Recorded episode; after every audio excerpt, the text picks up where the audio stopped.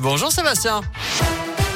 Salut Nico, salut à tous. À la une de l'actu, cette enquête approfondie, celle que promet le ministère de l'Agriculture après des nouvelles images chocs de l'association L214 en provenance d'un abattoir. Cette fois à Cuiseau en Saône-et-Loire. Vidéo d'une dizaine de minutes mise en ligne hier soir.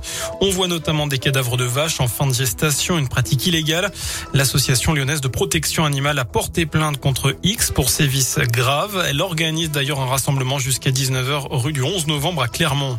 Un nouvel accident impliquant un cycliste à Clermont. Toujours un homme de 44 ans a été grièvement blessé dans une collision avec une voiture hier matin. Le quadragénaire circulait sur l'avenue Jean Mermoz. Mardi 19, un autre cycliste, cette fois âgé de 77 ans, était décédé lors d'un accident survenu avenue Fernand Forest. Deux jours avant, c'est un quinquagénaire qui perdait la vie entre Lussa et Malintra.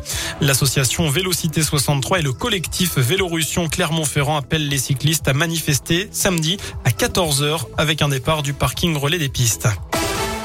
C'est une première en France et ça se passe pas très loin de chez nous, dans la Loire. Le transport routier d'un éléphant de 3 tonnes et demie. C'est l'entreprise Sian à Sainte-Croix-en-Jarret qui va assurer le transfert du pachyderme entre la Bretagne et le Limousin. Sian, spécialisé dans le transfert d'animaux sauvages entre zoos, avait déjà acheminé un ours polaire au Danemark. C'est un chiffre qui a de quoi faire réfléchir. Un étudiant en médecine sur cinq déclare avoir déjà eu des pensées suicidaires. Une enquête a été menée par plusieurs syndicats étudiants. Elle a récolté près de 12 000 réponses. Plus de la moitié moitié des étudiants sondés présentent des symptômes anxieux. Un quart ont été victimes de harcèlement au cours des 12 derniers mois. Sur la dernière année, 70% des externes et internes ont présenté un syndrome d'épuisement professionnel.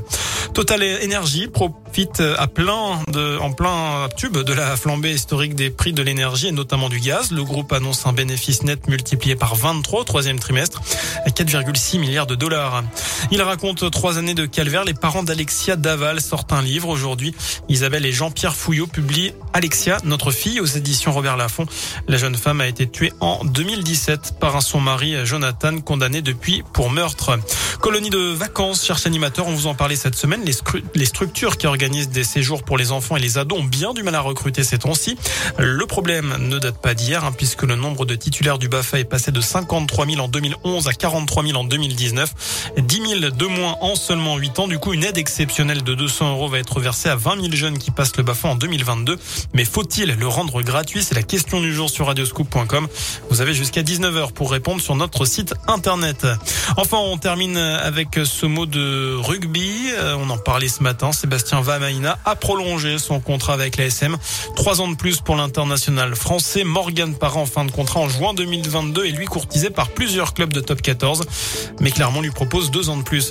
Voilà pour l'essentiel de l'actu. Passez une très bonne fin de journée.